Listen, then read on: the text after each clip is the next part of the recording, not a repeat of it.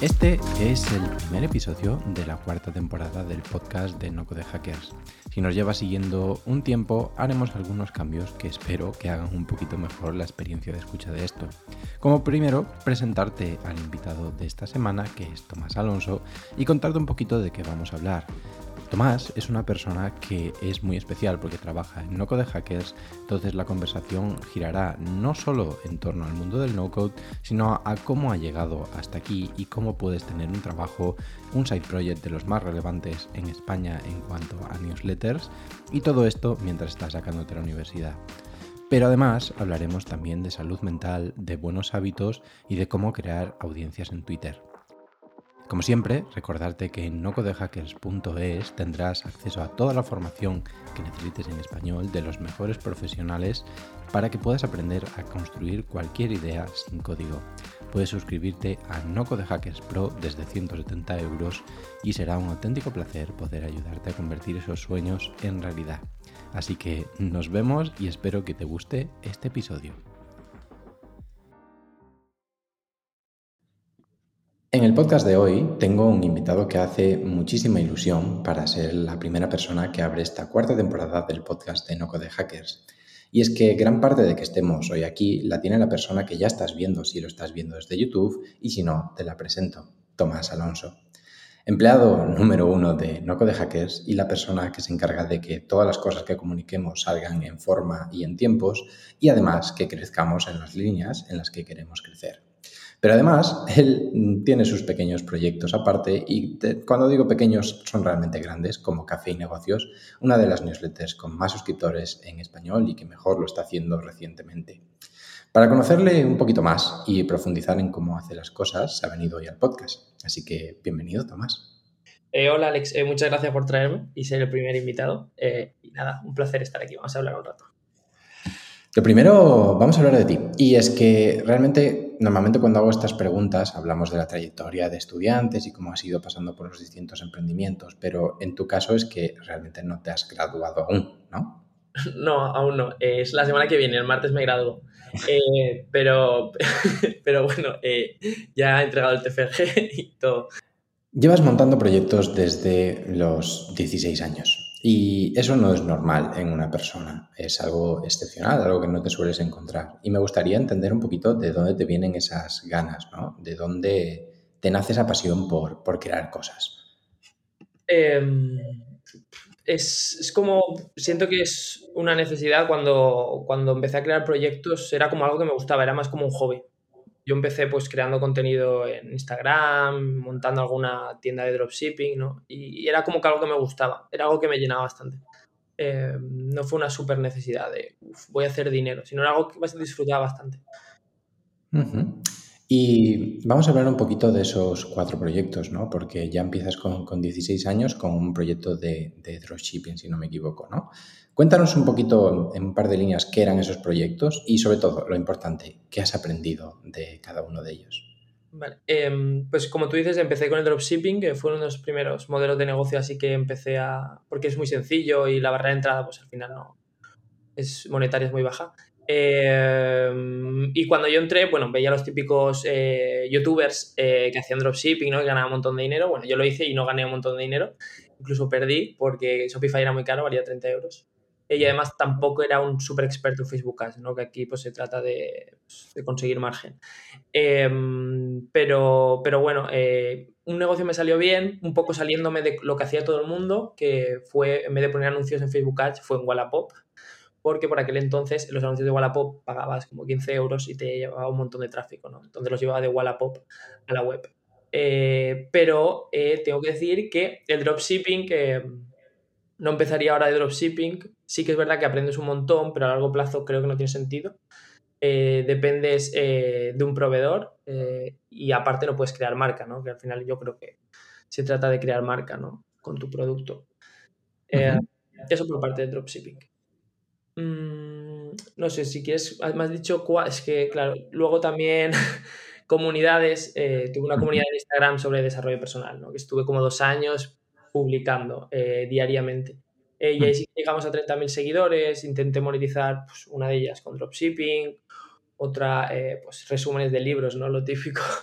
y de saber cómo monetizo eh, una comunidad, pues resúmenes de libros. Em, y, ahí aprendí, pues, que al final la, para crear una comunidad se necesita mucho tiempo, uh dedicación y tienes que estar día a día. Fue un negocio que, que, es de los que mejores me salió y, creo que al final casi todo lo que me ha salido bien esto de negocios online es porque he estado mucho tiempo haciendo la misma cosa. Está un poco relacionado con café y negocios, ¿no? Aquí mm. estuve casi dos años publicando diariamente en una red social y café y negocios pues llevo casi un año y medio publicando cada domingo. Claro. Qué interesante. O sea, nos llevamos dos aprendizajes. El primero, el hacer cosas que la gente no esté haciendo. Y creo que eso es un patrón común que, sueles tener y, y charlaremos sobre ello. Pero creo que hay otro aprendizaje clave que ya tenerlo en este punto, yo soy súper defensor de ello, que es la constancia eh, es la clave para cualquier persona que quiera emprender o que tenga un negocio online o en general para la vida. Eh, nosotros somos bastante constantes, ambos, y cuando pillamos algo no, no lo dejamos, ¿no? Y vamos a hablar precisamente de constancia, porque me hablas de escribir una newsletter a la semana desde hace un año y medio, me hablas de estar ahí todos los días, pero claro, todo esto mientras estás en los mejores años de tu vida y estás estudiando una carrera universitaria. Yo a toda estaba perdidísimo como un pulpo en un garaje. Yo no tenía ni idea de qué era lo que me gustaba ni de lo que quería hacer. Pero, ¿cómo compaginas esto con tu vida universitaria? Eh, a ver, tengo que decir que mi vida universitaria tampoco ha sido muy loca. Quiero decir, salí, salía de vez en cuando, pero tampoco todos los fines de semana. Eh, y con la universidad, pues la verdad es que en la universidad eh, he sido bastante eficiente no, no he sido una persona que haya sacado nueves, eh, pero bueno, me lo sacaba, ¿no? Eh, mis siete sí que me sacaba. Y era como de septiembre a diciembre, esto que voy a decir va a quedar un poco mal, pero bueno, de septiembre a diciembre pues, eh, pues iba a clases, atendía lo típico, pero luego cuando me ponía las pilas pues era el mes de, el mes de enero de exámenes, me encerraba en la biblioteca y, lo sacaba todo, ¿no? Entonces los otros meses sí que tenía más tiempo, ¿no? Para dedicar a, a los proyectos como que en la universidad mis, mis, mis, meses a tope eran enero y junio, ¿no? Que me encerraba en la biblioteca. Pero la, la, verdad es que tampoco te exigían mucho, ¿no? Yo también preferí, podía haber estado más, dándole más caña a la universidad y tener notas medias y no dedicarle a los proyectos. Pero era lo que me gustaba, ¿no? Elegí un poco. No voy a sacar tan buenas notas y voy a hacer un poco más lo que me gusta. ¿Y qué te llevas de aprendizaje de la universidad? ¿Qué sacas? Aprendizaje como, formación que estoy ahora mismo utilizando en mi día a día, eh, no demasiada, pero bueno, me llevo amigos. no, pero, pero bien, a ver, la universidad en sí bien, los profesores bien y cualquier cosa bien, pero así aprendizaje, pues la verdad es que no se me viene a la cabeza ninguno.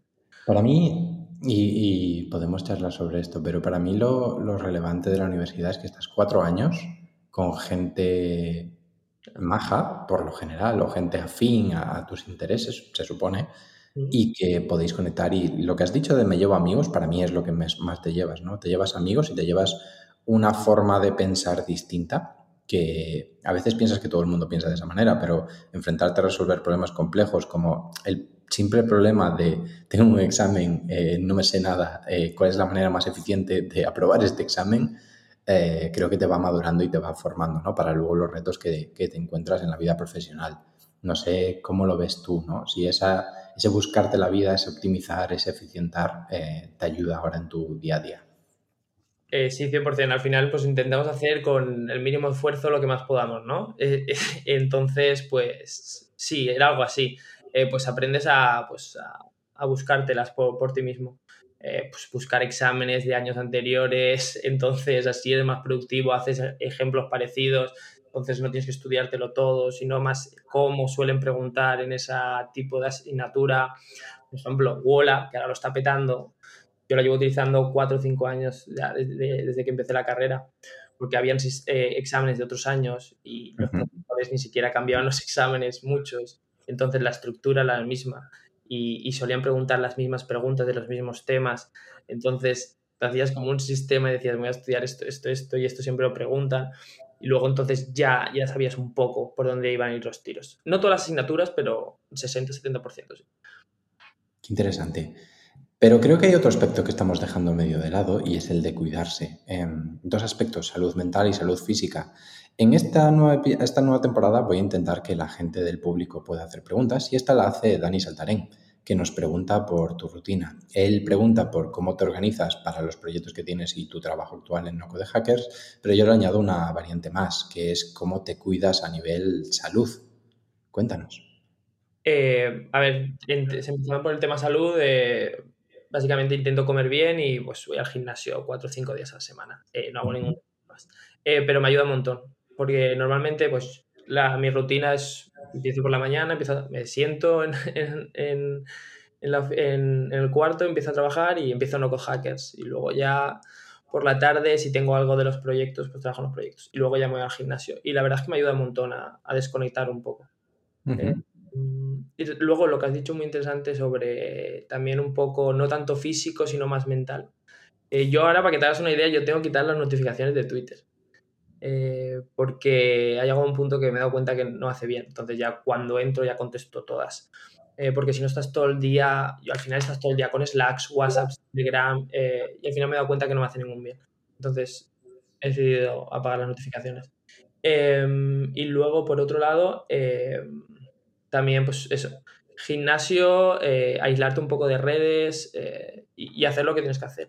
Luego, ¿cómo me organizo? Em, eh, simplemente pues, lista de tareas y priorizar, es bastante simple. Y decir bastante que no. Últimamente me están llegando bastantes cosas y es, ¿para qué me voy a dañar a mí mismo si no llego? Plan, va a ser peor para mí coger cosas que no puedo. Entonces, decir mucho que no, últimamente. me está ayudando también pues, a centrarme en lo que toca, ¿no? Porque a veces te desvías un poco de, lo que realmente quieres. Claro. Diría que una de las claves de tu vida en general eh, ha sido Twitter, ¿no? Me atrevo a decir. Eh, ¿Por qué estás en Twitter? Eh, pues entré en Twitter, para que te hagas una idea, hará tres, años y por ahí, y yo no entré en Twitter Mundo Negocios Online, porque hace dos años o tres me pegó por las inversiones. Entonces entré a Twitter por siguiendo a cuentas que hablaban sobre bolsa. Eh, pues Emérito Quintana, pues Diego Puertas, eh, pues los influencers, ¿no? Que ya estaban por aquel entonces. Y luego poco a poco pues me fui acercando hasta que literalmente ahora mi timeline es negocios online, marketing online, no code. Eh. y nada, empecé y me encanta y me gustaba mucho Twitter. Fue como, no sabía que me iba a gustar tanto, ¿no? Y yo creo que le pasa a bastante gente que entra. Pero porque al principio cuesta, porque el timeline no, te salen cosas que te gustan, pero cuando sigues a las personas correctas, que hacen lo mismo que tú, yo creo que como que engancha, ¿no? Es muy importante contra ese círculo. Y hay otra parte que, has comentado, ¿no? Eh, quitas las notificaciones. La has petado en Twitter en varias ocasiones y en repetidas ocasiones, o sea, no es suerte. Está claro que hay, que hay cosas detrás, ¿no? Pero ¿Cómo te afectan precisamente esos comentarios? Porque muchas veces seguro que recibes algún hate. Es imposible estar en Twitter y no recibir hate, ¿no? ¿Cómo, cómo lidias con, eso? Pues mira, la verdad es que no me afecta el hate y algunos incluso me hacen hasta gracia. me hacen risa, tío, porque son buenos. Son bastante eh, curiosos. Eh, pero no tengo ninguna estrategia. Realmente no me llega mucho. Me ha empezado a llegar... Eh, si hago un hilo viral, muy viral, pues llegan comentarios sobre el hilo, no sobre mi persona. Eh, entonces, tampoco te puedo decir, porque es que el hate que he recibido ha sido por un hilo que consiguió 64.000 me gustas. Y era que no estaban de acuerdo con el copy del hilo.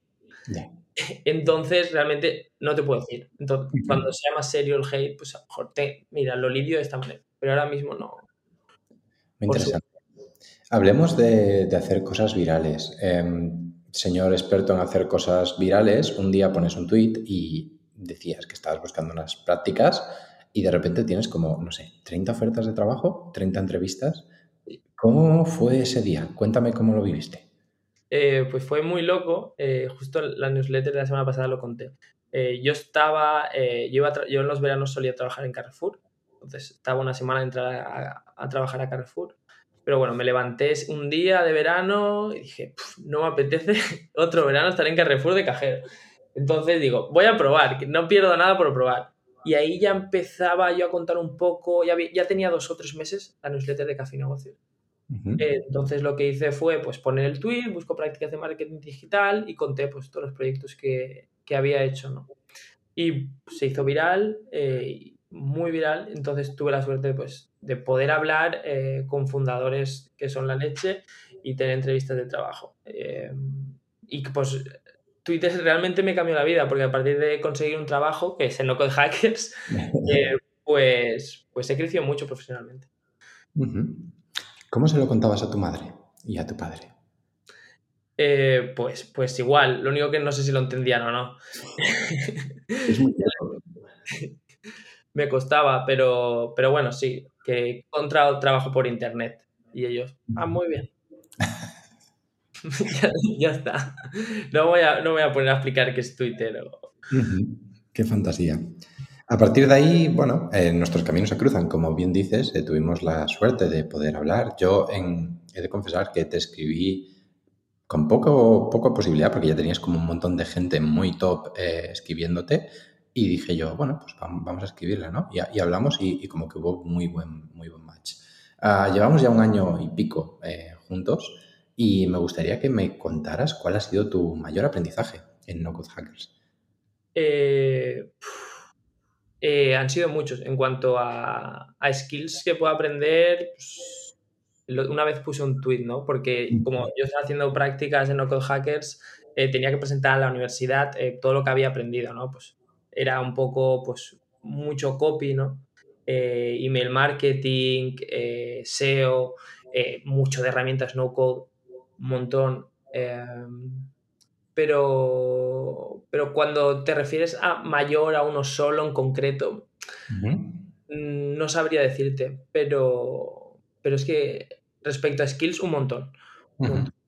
y, quiero decirte por qué, por qué escogí Loco de Hackers. Eh, porque creo que nunca te lo he dicho. Confesión. Eh, no, pero me parece interesante. Porque a lo mejor otra persona, porque yo ahora, viéndolo desde perspectiva, digo, escogí bien. Pero, y fue una cosa que estuve pensando mucho tiempo. Eh, porque tenía muchas oportunidades. una era los founders, por ejemplo, me hablasteis Dani y tú, y la verdad, pues ya os conocía por Twitter y era en plan, yo quiero estar ahí también con ellos, lo que están haciendo, ¿no? Un poco ver a referentes, ¿no? Trabajar con, referentes. Dos, en un montón de sinergias, porque al final yo ya estaba tocando en loco y era en un, en un sector que quería, quería seguir, ¿no? Entonces también, eh, bueno, esas dos razones yo creo que fueron las, las más, ¿no? El sector un poco y quién más ser tus jefes. 100%. Creo que, es súper interesante esa parte que has dicho de trabajar con referentes y creo que tener eso claro te da es una ventaja injusta a que te has ganado justamente. O sea, yo he tardado muchos años en, descubrir eso y, me ha costado mucho llegar hasta esa misma conclusión, ah, pero 100% tiramos por ahí. Y hablemos de eso, porque preguntaba Olga de Andrés, eh, ¿cuáles son tus referentes? Eh, en, Twitter, conocidillos, ¿no? más... en general, en tu vida. En mi vida mi madre. no, pero eh, bueno, así más conocidillos tengo como, como ejemplo pues un poco Peter Levels eh, y así un poquito tirando más por aquí eh, pues a Bosco. Pero no tanto sino porque ganan un montón de dinero y además viajan por el mundo porque tampoco sea yo una pasión, no soy un apasionado de viajar por el mundo, pero más por cómo se lo ha montado que no había ningún camino, que lo han hecho ellos porque les ha dado la gana eh, probando. Eh, no, no, había, no sabían ellos, hay que hacer esto, esto y esto. Si no, han ido probando y han encontrado su camino y ahora pues pueden permitirse la libertad que tienen ahora. Eh, entonces, más pues como esa filosofía de, cómo lo han hecho y, cómo, cómo, por cómo lo han hecho pueden estar viviendo como están viviendo. ¿Dirías que buscas con estos proyectos y estas iniciativas eh, llegar a ser más libre? Sí, justo, justo. Eh, mi idea de pues, tener así negocios online que puedo hacer solo desde mi ordenador es la idea de eh, poder trabajar desde donde quiera. Pero lo que te digo, no por estar viajando ni por nada de todo el mundo, sino por el hecho de que si yo quiero un día, pues, irme a Cuenca una semana, pues me voy a Cuenca. Es más, pues, es lo que dices tú, libertad. Y por eso estoy, intento pues crear una serie de proyectos que me permitan esto. Hablemos de uno de esos proyectos, bueno, quizá el que tienes más en boca de todo el mundo, ¿no? Que es Café y Negocios. Ah, ¿Cómo haces para escribir una edición cada semana? ¿Cuál es tu proceso? También me lo puedes decir tú, ¿eh? ¿eh? pero pues durante la semana me apunto ideas eh, y luego el domingo ya pues desarrollo ese tema más. Pero me lo apunto en notas y luego ya vuelco eh, el día que vaya a escribir. No, no hay ninguna, ningún secreto. Incluso a veces, pues algunas semanas ha sido... estoy el sábado, yo las, las café y negocio los publico el domingo por la mañana. Así llegado el sábado, papel en blanco, y es horrible. es horrible cuando ni siquiera tienes un tema a tratar. Ya. decir, ¿qué hablo yo ahora? Después de no sé cuántas ediciones, yo creo que no tengo nada más que decir, pero no puedes hacer eso, porque tienes patrocinadores. Entonces, tu cabeza se fuerza y ya sacas cualquier cosa. Claro. Ahí hay algo muy relevante, ¿no? Y es tu vida personal. Em, me hablas de escribir sábados y domingos, pero ¿has tenido que hacer sacrificios en tu vida personal por escribir una newsletter o siempre has priorizado tu, vida personal? Em, no, no, claro que sí, ha pasado. En plan, a lo mejor iba a quedar un... Como lo escribo los domingos por la... A lo mejor iba a quedar un sábado por la tarde con un amigo eh, a las 6 y me tocaba quedar a las 10 porque tenía que dar café y negocios. Sí, sí, me ha pasado. Eh, intento que no. Intento organizarme de una manera que no perjudique mi vida social, pero igualmente lo hace. Eh, pero bueno, es, creo que es un poco parte. Es muy importante aquí organizarse también. Y bueno, y cuando te pasa esto tampoco calentarte mucho la cabeza. Oh Dios, no puedo, no puedo quedar con mi amigo antes. No. Bueno, pues te organizas mejor a la próxima. 100%. O sea, una de las cosas que no sabe la gente cuando empieza una newsletter es la cantidad de sacrificios que tienes que hacer para poder sacar una newsletter. Ah, yo, por ejemplo, hoy me levantaba a las siete y media porque es que si no, no me da tiempo a escribir la edición de la newsletter y venir a grabar este podcast. es jueves, son las diez y media y, está escrita, ¿no? Pero, ostras, hoy me apetecía dormir un poquito más y, me, he jodido, ¿no? O hay veces que, en mi caso, elegí el jueves porque es un día entre semana y yo nunca trabajo el fin de semana o intento que no pase eso, o sea, no ha pasado prácticamente nunca, como, como leitmotiv. Eh, curro como un cabrón de lunes a viernes, pero, el fin de semana es sagrado y creo que es una de las cosas que más me ha ayudado a nivel de salud mental, ¿no? Y ahí mi novia me ha ayudado muchísimo a que esto sea así. Si estuviera yo solo probablemente me dejaría llevar mucho más, pero es, es necesario esa desconexión, ¿no? Y por eso hablemos un poquito de, de desconexión, de vacaciones y de qué haces para desconectar vivimos ultra conectados, tú tienes notificaciones a saco que ya me has dicho que las has desactivado, pero ¿cómo haces para salir del mundo de los negocios online, el emprendimiento y tus proyectos? ¿Qué te gusta hacer cuando no estás haciendo eso? Em, pues cómo desconecto un poco de todo esto que hago en mi tiempo libre. Pues nada, como he dicho, pues eh, ir al gimnasio que me ayuda un montón, sacar a la perra pasear también. me doy cuenta que me ayuda un montón a, a desconectar y a pensar un poco. Eh, y luego, pues, y salir con los amigos. Sobre todo salir con los amigos, echarte unas risas y, y, dejar el móvil un poco, ¿no? 100%. Me parece, me parece clave em, desconectar, dejar, dejar el móvil. Yo fíjate que em, se me ha roto el Apple Watch y, tenía ayer un debate interno sobre, oye, ¿me compro otro Apple Watch o, o no? Y me he dado cuenta de que desde que no lo tengo, como no recibo notificaciones en la muñeca, em, primero me pierdo cosas, eh, está claro, o sea, llego más tarde a las cosas, pero me he dado cuenta de que no pasa nada, mm, que no es necesario estar contestando todas las notificaciones eh, inmediatamente, ¿no? Y creo que eso que, dices, ¿no? De dejar el móvil, eh, dejar desconectar, es algo vital y que debería ser parte de todo emprendedor. nos solemos quemar al principio, y de eso me gustaría, me gustaría hablar, ¿no? Eh, te has quemado al principio y has llegado a un punto en el decir no puedo más con mi vida y a partir de, ahí has tomado medidas o ha sido más bien, oye, no me di cuenta y de repente, ¡pum!, peté. O no has petado. Eh, hay, momentos de picos pues que dices, tío, tengo que hacer un montón de cosas o no apetece hacer esto, eh, pero yo creo que lo importante es un poco, ¿por qué estoy haciendo esto? ¿No? ¿Vale la pena todo este sacrificio? ¿No? Sí. Eh, entonces un poco ir atrás, ¿no? Todo este esfuerzo, ¿por qué es? Y si no es por algo que tenga sentido, pues, pues ya está, lo quito. Eh, lo que has dicho es muy interesante, lo de estar todo el rato conectado. Que, ¿Qué pasa si llegas tarde? Eh, es que realmente no pasa nada, ¿no? Al final nosotros porque estamos en los negocios online. Eh, aparte porque nos gusta, pues, para vivir de ellos, ¿no? Contestar a una notificación tarde creo que no va a hacer que ganes más dinero o menos.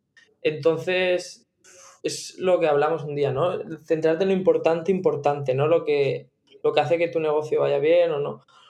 Yo creo que contestar un DM un poco más tarde o contestar no va a afectar, ¿no? Entonces, no sé, es similar que no pasa nada, ¿no? Si llegas tarde a, a, un hilo que se ha hecho viral y tienes que comentar, no sé, no creo que no pasa nada. Es un aprendizaje muy relevante, sin duda. Vamos a hablar un poquito del estado actual de Café y Negocios. Em, primero, ¿cuántos suscriptores tienes actualmente? Y segundo, si quieres, eh, ¿cuánto estás facturando? Eh, claro, sí. Eh, ahora mismo tenemos, tengo 3.700 suscriptores, que está muy bien, además. Este mes de agosto ha sido muy loco porque hemos crecido como he crecido, mil suscriptores.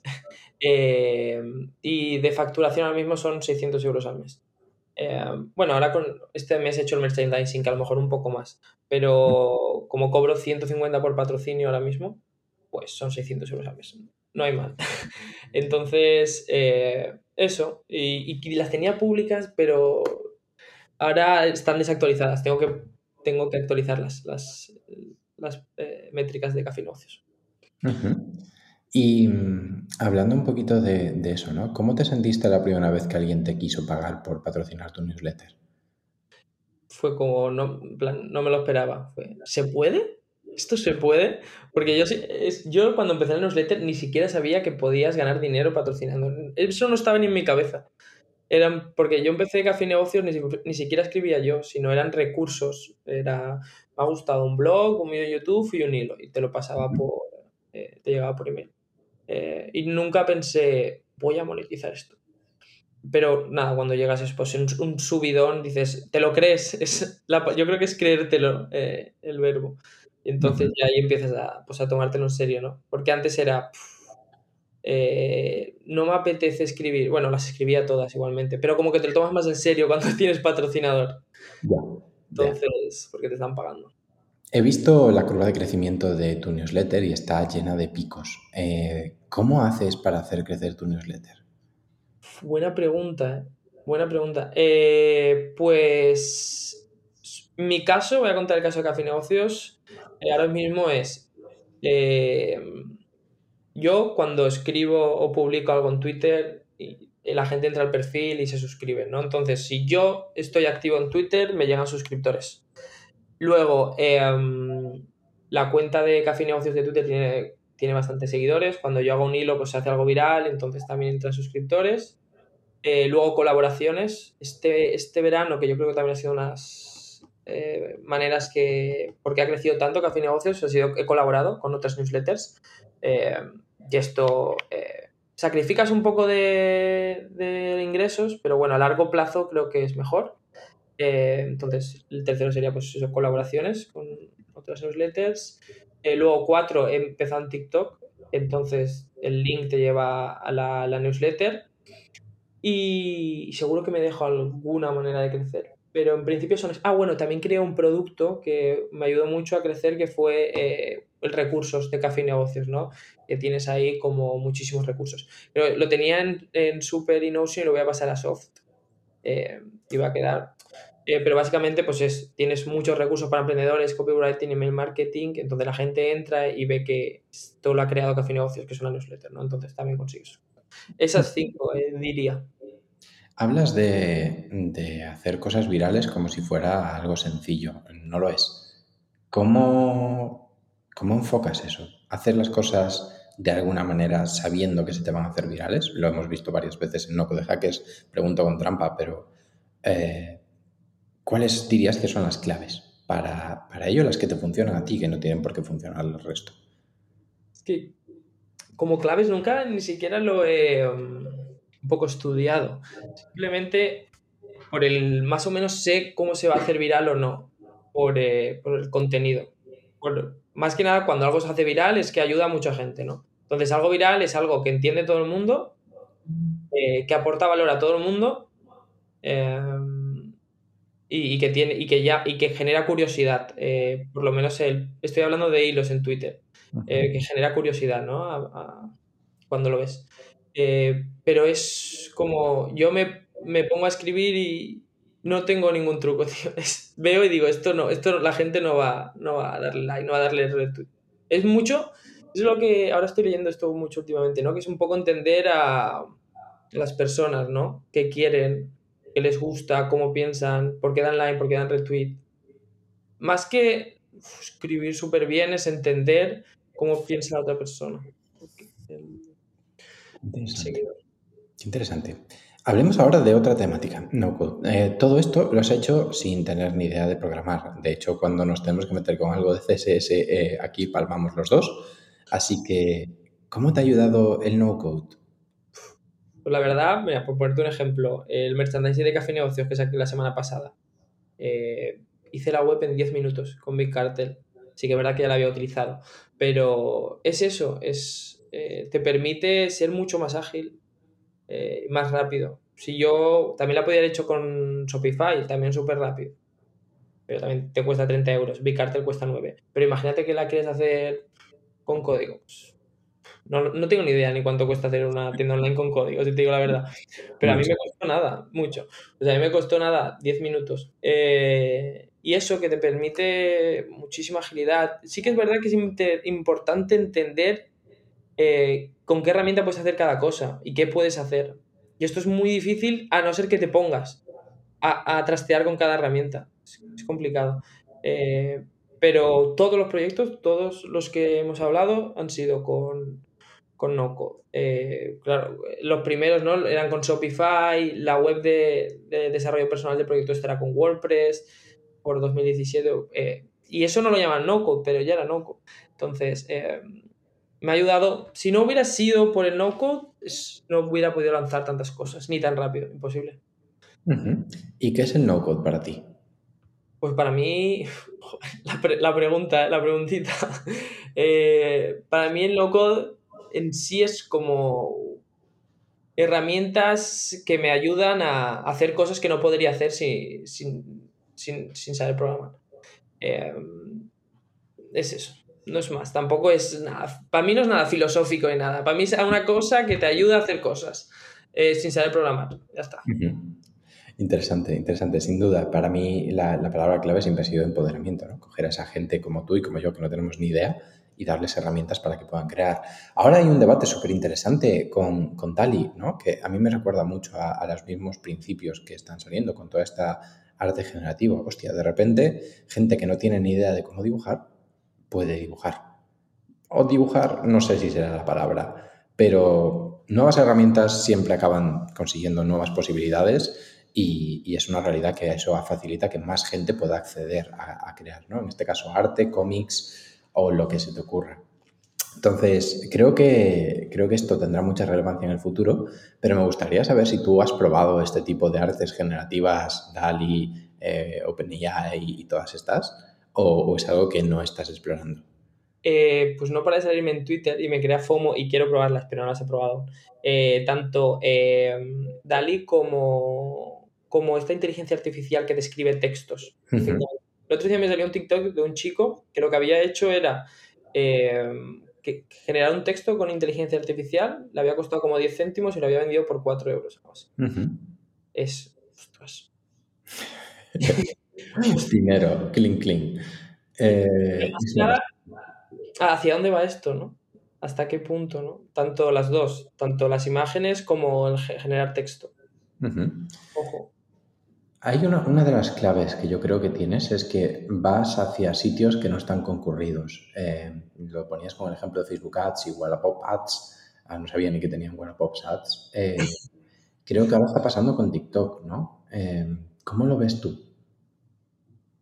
Pues justo el otro día leí un comentario de, Carla con Wifi eh, que decía que TikTok, eh, ella tenía, tiene un montón, no sé si tiene casi 300.000 seguidores. Y como que está muy quemada con TikTok porque eh, no enseña sus vídeos. como sube un vídeo y no lo ves su audiencia, porque eso, cuando tú entras a TikTok ves vídeos de gente que nos sigues y algunos de gente que sigues, ¿no? Pues se ve que está publicando vídeos y solo tiene como 200, 300 visitas por vídeo, teniendo tantos eh, seguidores. Entonces decía que TikTok, ¿qué hacía, no? ¿Qué red social que no le enseñas al seguidor tu contenido? Y que tú no puedes hacer nada para que se nos enseñe a tus seguidores. Es como...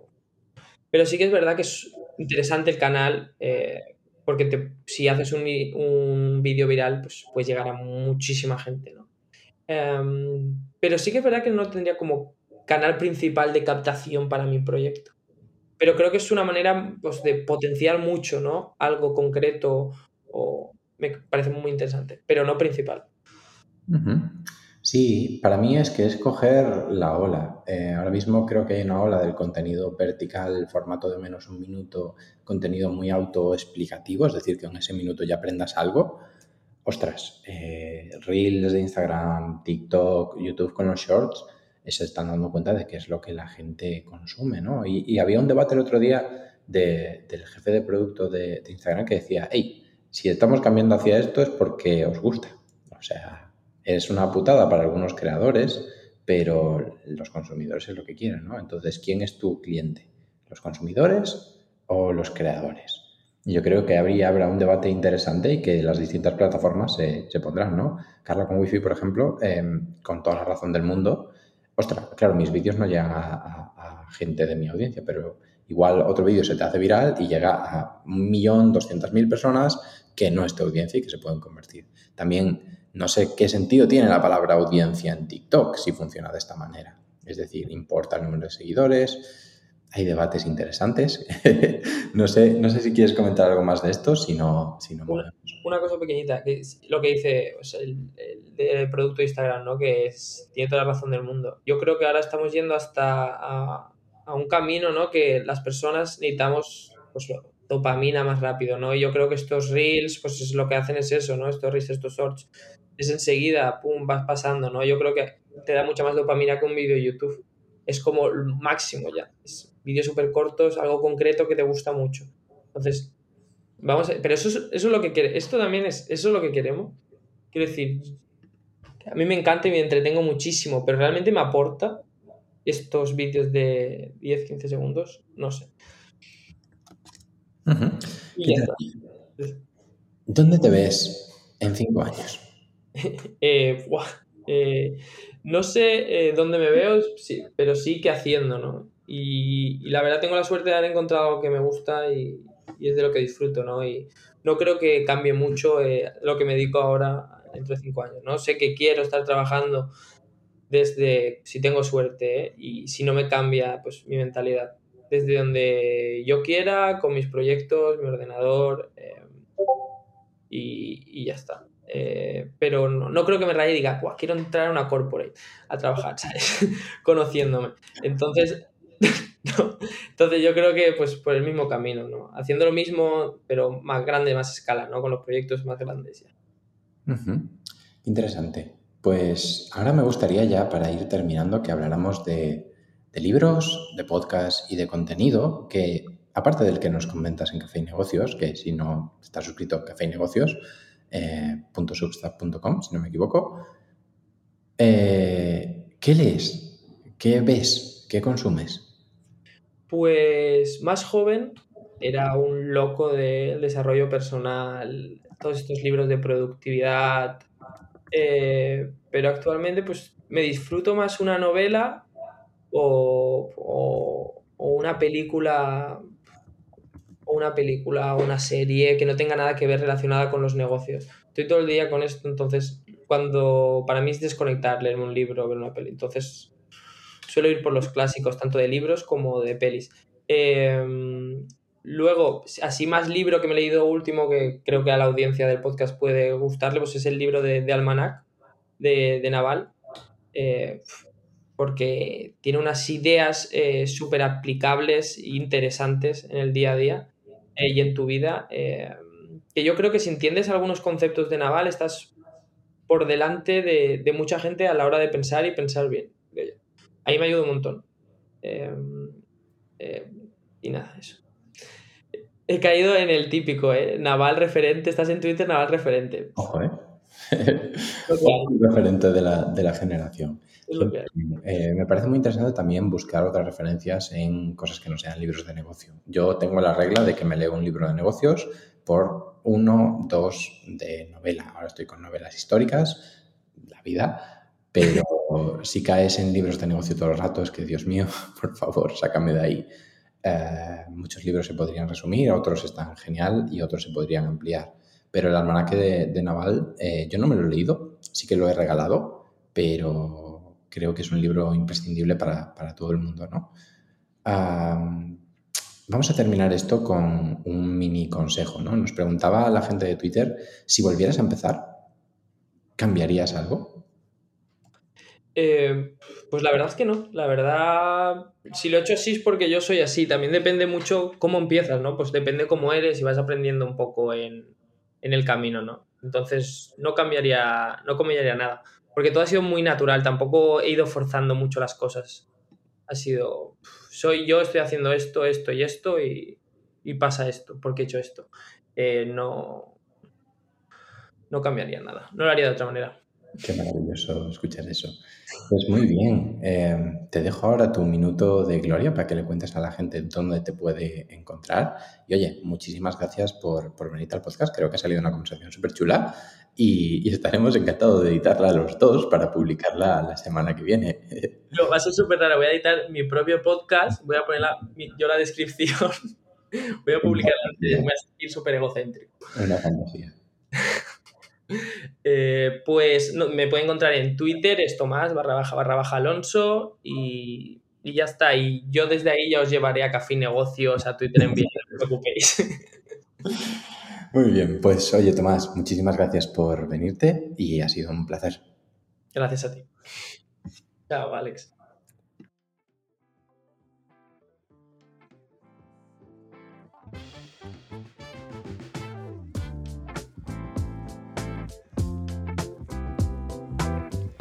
Te recuerdo que si quieres aprender no code puedes hacerlo a través de nuestro de Pro, nuestra suscripción te dará acceso a toda nuestra información, más de 13 cursos actualmente con más de 20 horas de vídeos y muchísimos más que estarán en camino desde solo 150 euros al año.